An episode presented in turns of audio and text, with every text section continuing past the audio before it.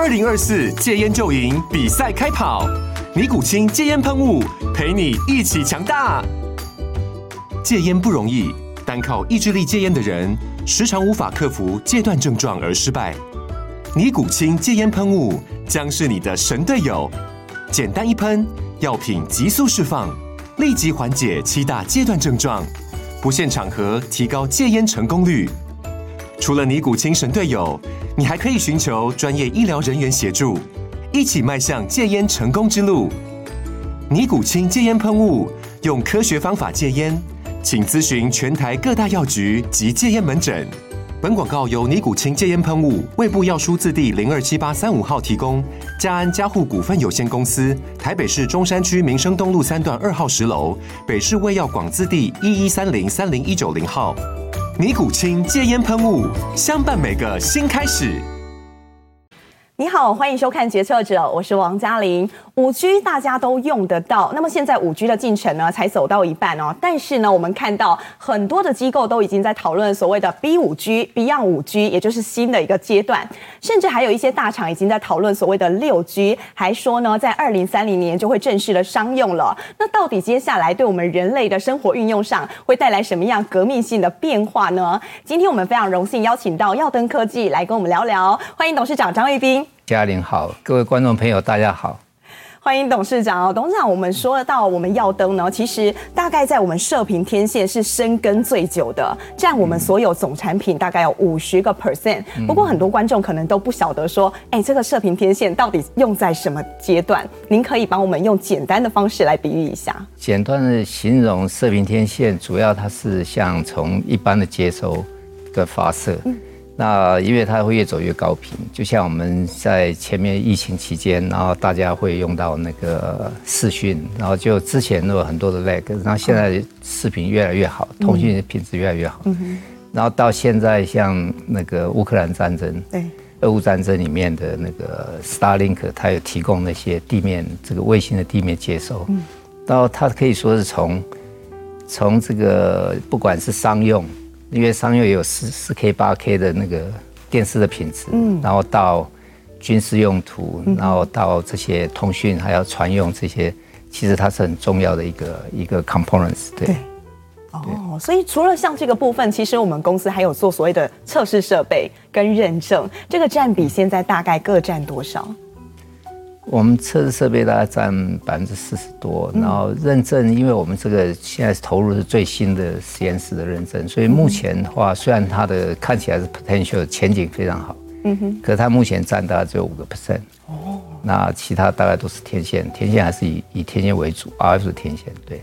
这三年来，虽然有疫情的这个冲击，不过我们耀登表现，哎，真的是可圈可点，非常亮眼。去年我们的业绩很漂亮，那今年第一季呢，还三绿三升哦，甚至创下了历年同期的新高。那今年你现在来看的话，一整年我们的订单能见度到多少？呃，因为我们算蛮幸运的，就是。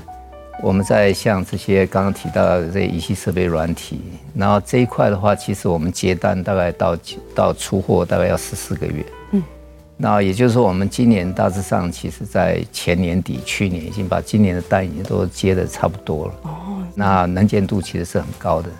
那至于说 RF 的射频天线这一块的话，大概能见度一般来讲，是因为客户那边大概是六个月。嗯。那当然他会给我们整年度的 forecast，可是比较准的是那六个月的的那个比较准，看起来的状况都还不错。嗯哼，对。所以听起来董事长对于接下来的景气应该是蛮乐观的哦。那接下来下半年呢？最新的一个资料是台纵院，他们六月中的时候提出最新的经济预测数值哦，从原本的百分之二点五一下修到百分之一点四五，等于说今年全年的景气是没有机会保二吗？如果这个要分两个部分，一个就是说以整体的景那个景气状态，就是像从去年开始去库存，然后。造成很多那种消费性产品，它的影响比较大。嗯，那可能我们影响稍微少一点，是因为我们大部分做的是那个公控产品，或是一些那个那个非消费性产品。嗯，那这一方面也有影响，只是比例比较少。嗯哼，那那至于说下半年，大家看下半年，其实大家都看是会会提升，可是这中间当然有没有什么变数，我们现在还还在观察。对，嗯、其实大家最害怕的变数，应该就是美中科技战了。这个部分在地缘政治现在变成所有的厂商其实都必须去面对的。您怎么看这一块对产业带来的冲击？美中科技战这一块，就是说它虽然是地域性的一个问题啊，那那以我们的经营角度来看，我们会把美国归美国，美国、欧洲这些。一个阵营，然后大陆还有一些其他的一些这种开发中国家，它是一个阵营。嗯哼。然后最好的方式，我们是用那个顺应潮流。嗯。也就是说，我们在美台湾的研发各方面的所有的都是在 for 那个美国、欧洲的。嗯。那以前我们就这样分。嗯哼。然后那大陆的话，就是 for 大陆的一些客户。嗯哼。对，然后那只是说现在面临到这种，当然是。当时以前是全世界一个产品，全世界通行是最成本最好、最低、最好控制的。可是初期美中从贸易到科技的时候，大家都还有点怀疑，说这个到底会持续多久？嗯。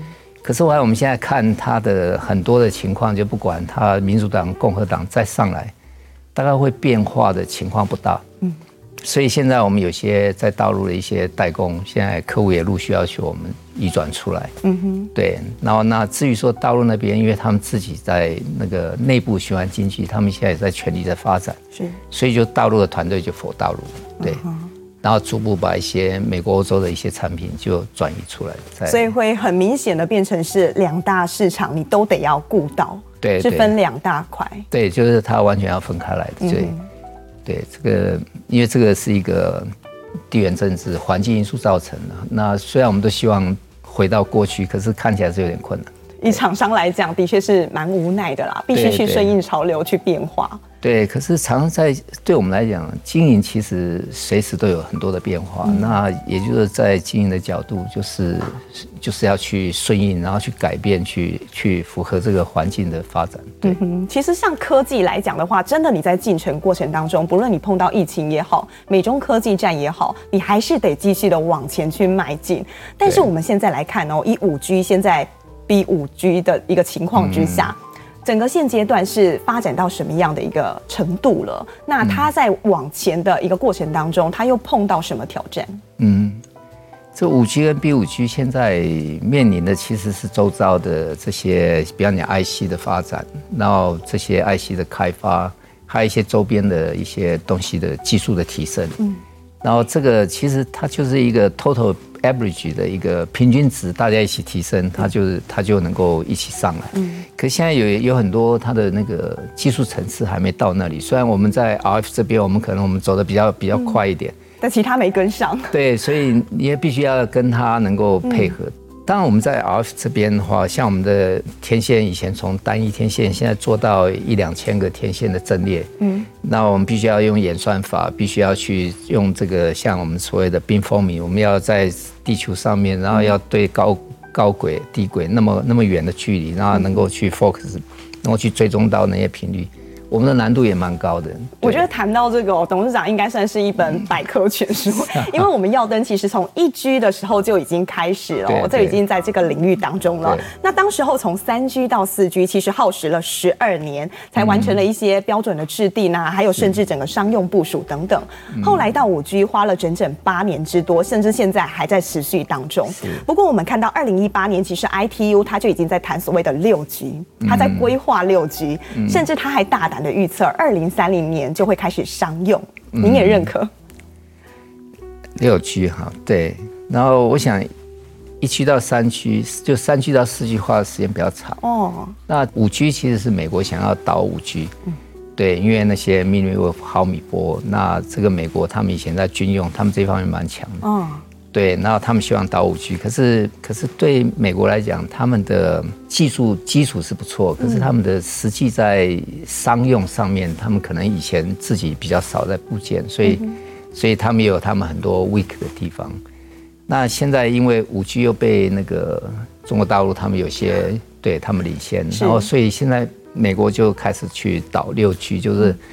让那个 NTN 就是非地面通讯加上地面通讯，就是加上卫星，因为美国认为它的卫星比较强，所以这些其实大部分的主导其实在美国。可是，可是欧洲也是，欧洲其实在电信方面，欧洲走得蛮快的。对，对，然后那些比较比较重要的基地台，这些其实都是欧洲的。嗯哼，对，那美国在这些方面反而比较欠缺。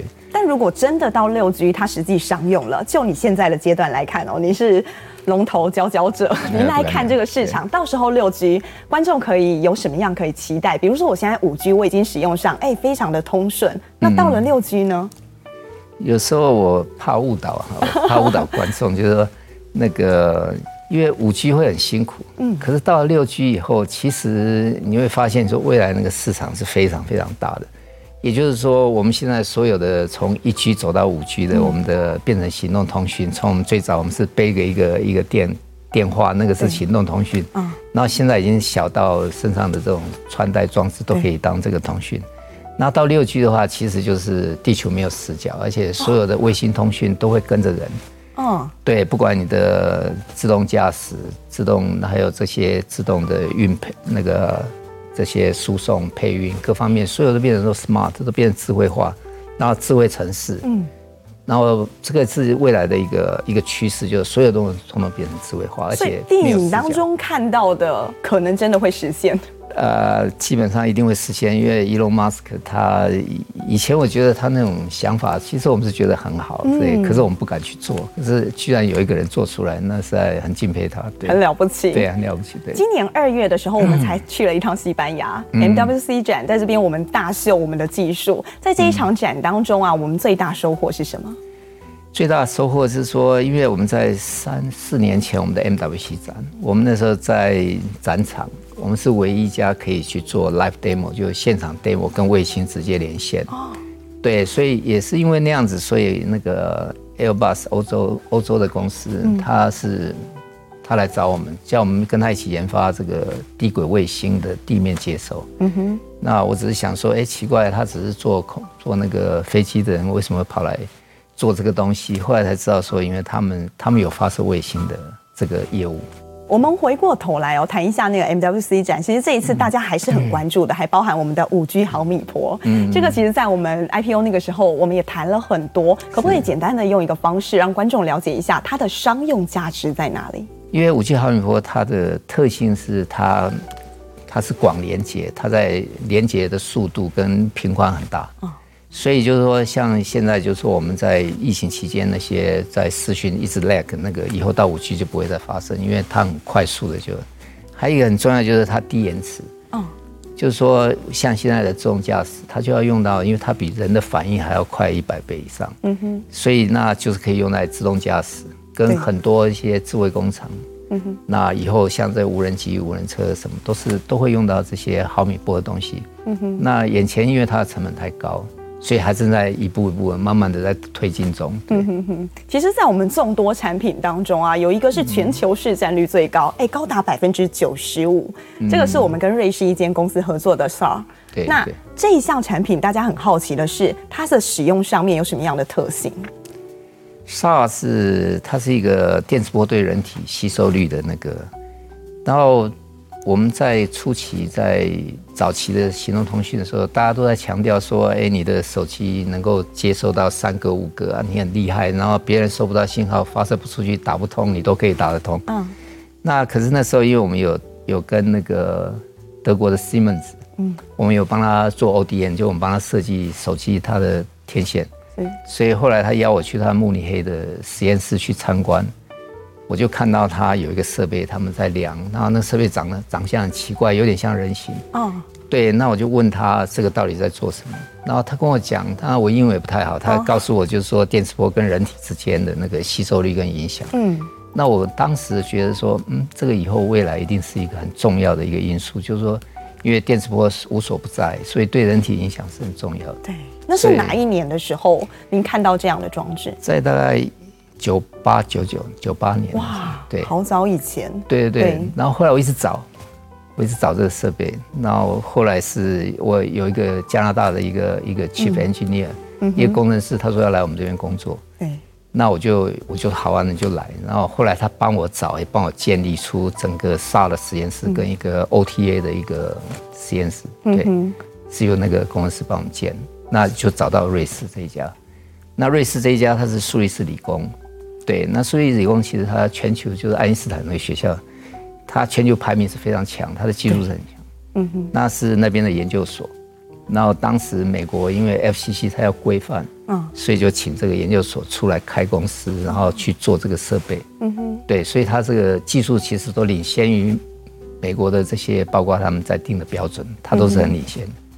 其实不管是这一项产品，还是后来我们在低轨卫星上面，哎，有时候真的是看缘分哎。嗯。就像你说的，歪打正着，一个不小心你就跨入到一个全新领域。那当然也帮助我们耀登集团可以更加的拓展到更多的领域，触角伸得更远。嗯。对。那回到低轨卫星的部分啊，其实这一趟我们呃跟着工业局到欧盟去，是跟他们有一些合作嘛。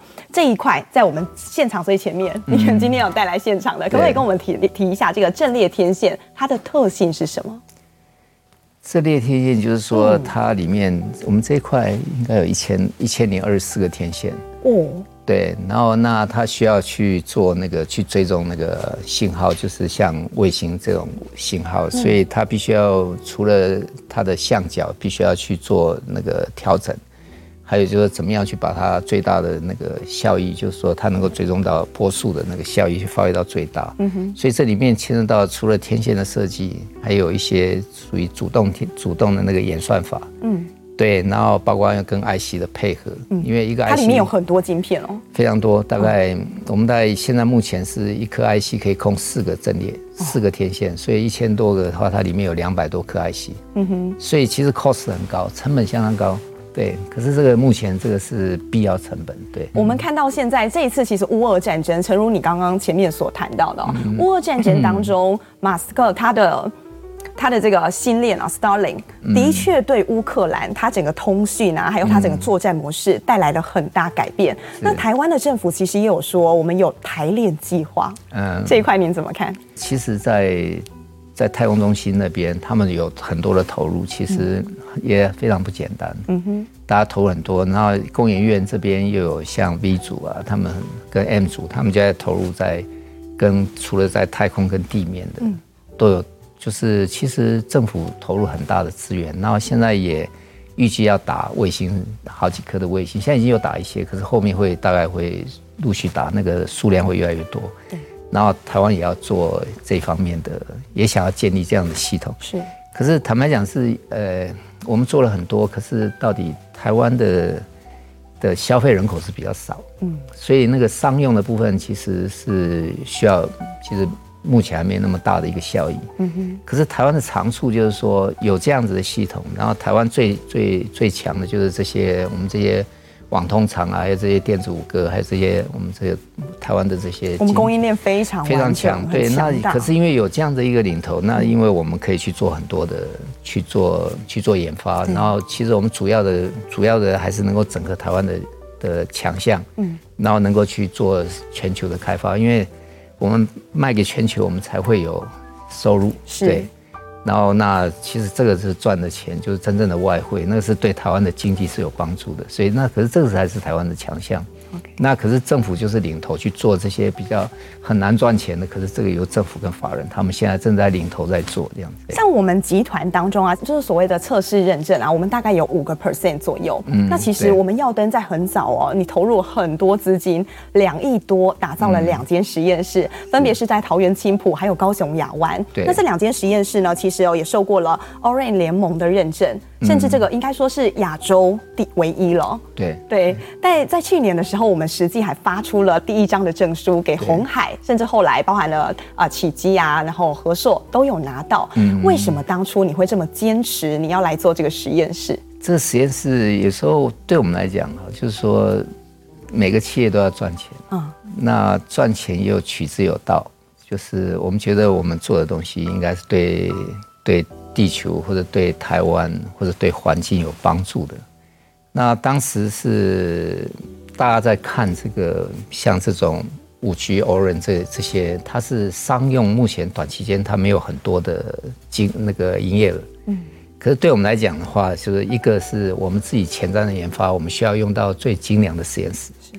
然后那这个实验室又本身要能够赚钱，然后能够取得国际的那个资格。嗯。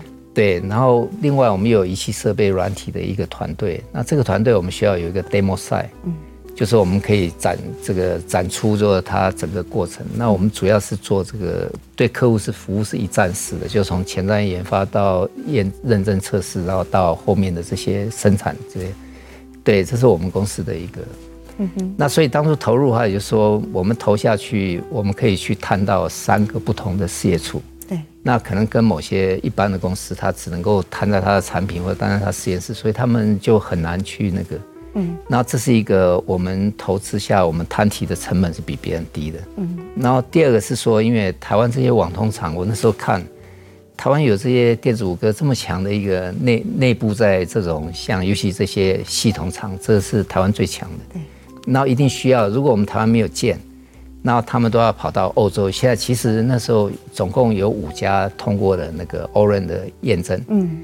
那五家里面，我们是第三家的。那其他的四家全部都是欧洲的电信公司。哦，对，然后电信公司它只能做它自己电信的验证，所以他们只能够做，他以后他要买，他就经过他的验证，可是他不能做第三方的公证实验室。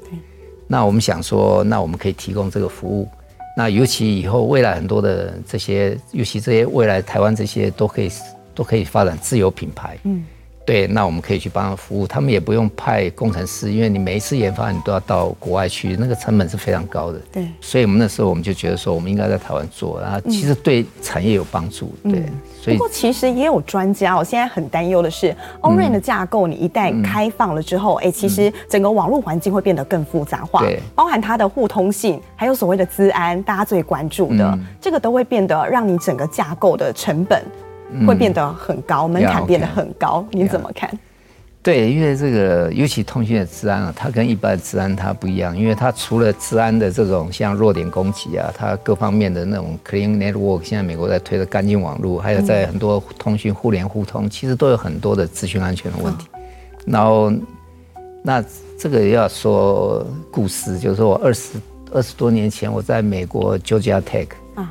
那我们在开发一个天线是超宽频的天线，嗯，那那个天线是战斗机，美国战斗机在用的，嗯，然后那家公司专门帮军方在开发这个这个天线，那时候我跟他合作，然后合作很愉快，可是要商用很困难，因为军用的东西它不计成本，可是我们要商用的话，变成就是有有很多成本上的问题。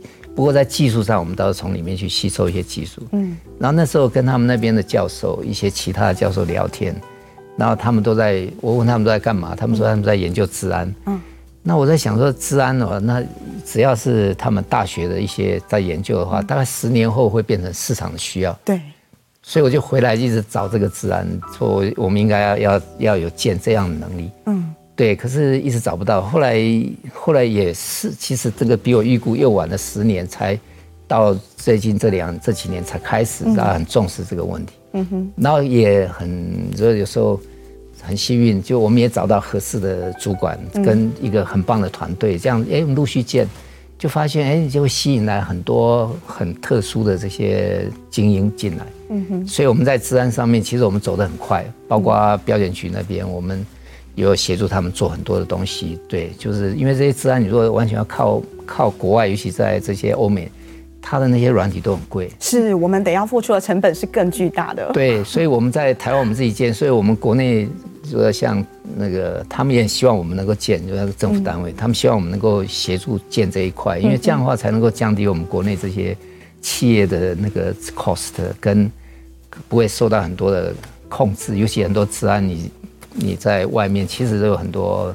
很多考量，不同的考量。对，嗯、我们看到，当耀灯版图越来越大的时候，我们需要的人才也会越来越多。哎，但是现在整个科技业碰到最大问题，缺工啊。Okay、哦，这个难题、嗯、您怎么解？其实这个缺工的问题，其实是我们做的产品就要解决这个工的问题。对，因为我们的这些无线通讯在五 G、六 G 在传输，智慧工厂，还有所有的未来自动配送。然后智慧城市这些都是可以减少工的运用。那我们自己也在建这些，就是无人工厂，其实都要用到这些这些。对，然后这个是我想，因为我们不想当游牧民族啊，就说你一直在找工资低的地方，一直去游牧，所以我们是希望，就是说，因为台湾一定是我们的基地，因为我们所有的研发很多重要研发都在台湾。所以我们研发完在我们台湾做各种实验，对，然后以后可以 duplicate，我们可以复制到，比方讲越南到哪里去做做生产制造，嗯哼，对，所以这个是分工，所以对对，这是我们现在目前对这个缺工的话，我不知道，因为目前当然也有很多大家希望开放外劳干嘛那个。那个我相信，其实台湾是有需要，可是是的确有需要的。对对，嗯，因为少子化，现在连大学都一直在收缩。以我们集团来讲的话，您觉得真的有碰到这缺工的情况？我们缺的都是脑力，要更强的这些这些研发。那当各个产业，其实说实在的，现在连你说通路啊，或者是说服务业、餐饮业等等，大家也都要缺这一块，就是高知识的这一种人才。那就连金融也一样，他也想要发展 FinTech。那你怎么样来跟大家抢这个人才？总不可能在薪资上面来做较量吧？就是这个，我们讲这样子好像有点那个，就是我们原来在北部，我们抢不过联发科，抢不过台积电，对。那当然，那我们就自己要发展一套，就是说，我们只要能够来的这些人才，我们要怎么样把它训练成一个很强的，所以我们的人员也会送到瑞士去受训。然后我们也会培养一些博士生，嗯，然后包括我们要送到国外的博士生，所以我们的基金会会去做这样的事情。对，然后那后来我们去南部。对，因为亚湾那边他们是非常需要有有我们这样子的一个实验室。哦、那我们想说去那边应该没有人可以跟我们竞争人才了。结果去的时候果然是哎找找人很好找，尤其在这些治安人员很很棒，哦、而且都找的人都很棒。嗯，然后南部的大学的那些教授也很也很支持我们，就把他们学生来跟我们一起合作干嘛？嗯嗯，对。可是现在台积电他们也去了，也去了。不过 anyway，这个是一个我觉得大家都在争取人才，这是一个常态。那至于说争取进来，你要怎么去做，把人才去让他有更好的训练，然后去提升，然后对公司会有更好的帮助。那这个反而是比较比你去抢那个人才要重要，对。我觉得要呃吸引人才哦，其实有一个很关键的，就是所谓的企业文化。嗯、对，耀登有很强的企业文化，甚至您本身还创立了一个基金会——耀登丙南文教基金会。当时候创立这个基金会，其实跟您父亲发展教育有很大的关系。嗯，因为我父亲他是他是有教过书，对，然后他以前在大陆的时候，他有教过书，所以那他就他觉得教育很重要。可是坦白讲，我跟他，我跟他之间，因为他比较严肃。嗯，那以前的那一代的父亲对孩子的那个关心，其实他的表达方式是，是不是像我们现在那种爱啊什么？他比较具有威严。对，他会一直挑剔你去，然后然后给你一些哦，你要怎样做怎样做的。那心里面其实会蛮叛逆的，就是说你那个像我们在经营企业，他还没有成功经验，他还教我一大堆怎么样经营企业。对，可是因为我们那一代其实都比较顺从，对，所以他讲我们就是就是照他那样子。就后来发现有些东西，他确实他讲的蛮有道理。嗯，对。比方说，父亲跟您说了什么，后来真的体现出来。对啊，他说你要把技术弄好。那我在想说，哎，我们当初投入这些研发，我们会想是因为我不善于应酬。嗯。那我想说，那就应该把技术弄好。对那可是当你发展技术的时候，你会发现说，如果是大家都是八十五分，那你也做八十五分，说真的没有什么了不起。那大家都九十分，你也九十分，也没有什么了不起。嗯，所以我们一定要 outstanding，所以我们在技术投入就会去想要做到九十五分，然后，可是也这样子，然后短期是否客户的需求？嗯哼，因为我们想对客户服务更好。嗯。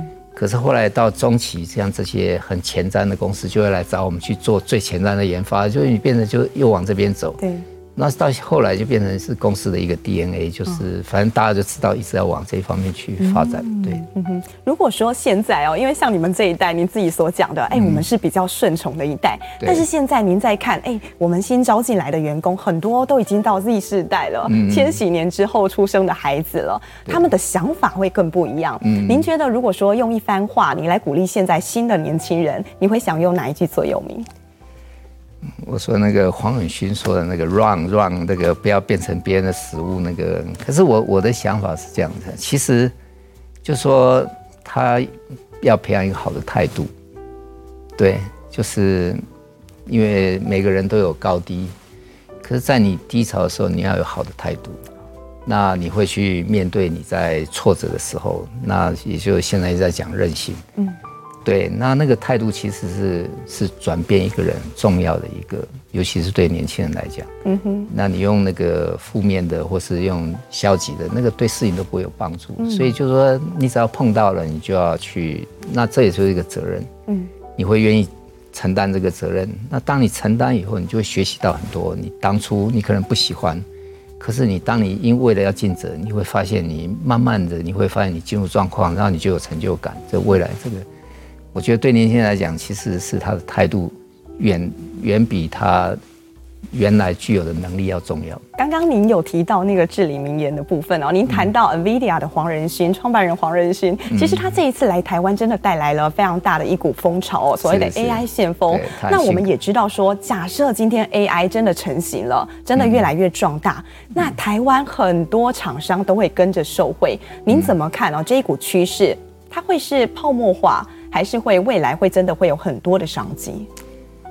对 AI 的商机其实是很多，因为它这个也是趋势。嗯，对人工智慧，现在只是说大家会担心怎么去控管这个人工智慧，所以这个 AI 其实未来它会其实也会改变生态，就是说以后很多的职位可能真的就不见了。嗯。比方说，您认为会有哪些？嗯，如果你只是收集资料、整理资料这样的工作，可能以后就不见了，因为那个他直接问 AI 说做做的比比人做的还好。对，对，所以那当然会有很多的变化。可是，可是从以前说工业革命说什么会有很多人大量失业，可是你到现在发现，其实也没有人大量失业。其实每一代都有这个。都有新的一些革命的时候，那都又有一些新的那种能够 create 出来属于适合人去做的东西，然后尤其是未来发展可能很多在创意啊各方面。像如果 AI 它如果真的是啊有发展起来的话，对我们台厂应该帮助是很大的吧？对，因为所有的包括它这些智慧化，其实都会变成用 AI 来去处理。像我们自己呢，以我们自己公司来看的话，我们其实。对我们来讲，我们是把它应用在我们现在很多的研发的新的东西，还有未来的产品应用。对，然后在还有一些对那个新技术的一些定义。嗯哼，那这些其实都可以去做先前的去做研究。看了一下耀登每一年哦，其实我们每一年在从创立一直到现在，每一年都有很亮丽的表现。那接下来展望未来呢？张董不晓得对我们集团还有什么样的愿景跟布局？像通讯，其实我们看得很清楚。现在五 G、六 G、七 G，我想我大概可以看到七 G 的。就我我的我的寿命够的话，可以看到七 G。肯定会。对，然后那这个的发展其实是它就每一代一直在精进。我们可以看到那个趋势，尤其到五 G 以后，它一个新的革命开始，所以未来的那个发展会更更好、更快速。那至于说这些东西，现在其实会用到一些生医，嗯，生医上，那我们运气蛮好，就跟我们瑞士。那瑞士他们一直在做那个人体的，像电磁波对人体的这些的影响。对，然后然后我们也在，我们也我们有代理他的一些软体，所以我们也跟长庚大学、呃长庚医学呃医院，还有跟这些阳明交大这些，都很多做脑部的。哦。因为脑部那个那个像帕金森，嗯，还有忧郁症，那长庚像他们是做的是癫痫。嗯嗯。对，那因为他们有那个仪器设备，可以用电磁波去做那个脑神经，因为有时候会这个是因为脑神经过度活跃，是，所以他们会做这样子的。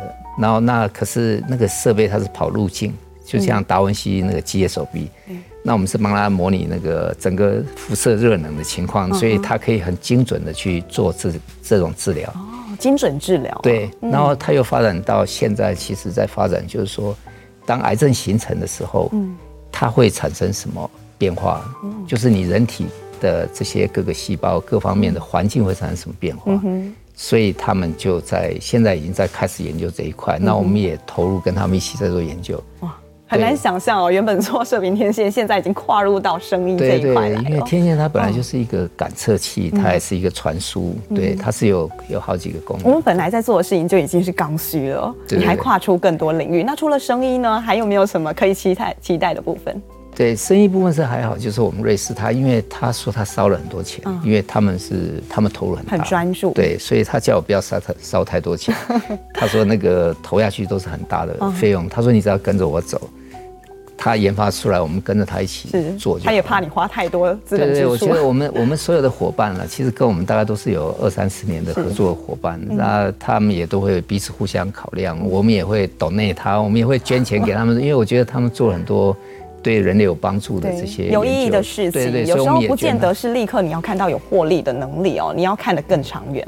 对，他也很讶异，就是说一般的代理都希望能够多争取一些佣金，能够多赚点钱。可是我们是居然我们会捐钱给他去做研究，所以所以我们大家彼此实在合作的非常愉快了。我觉得对。好，今天真的非常谢谢张董啊，也祝福耀登接下来发展可以更加的辉煌。谢谢您，谢谢谢谢。好，决策者，我们下回见。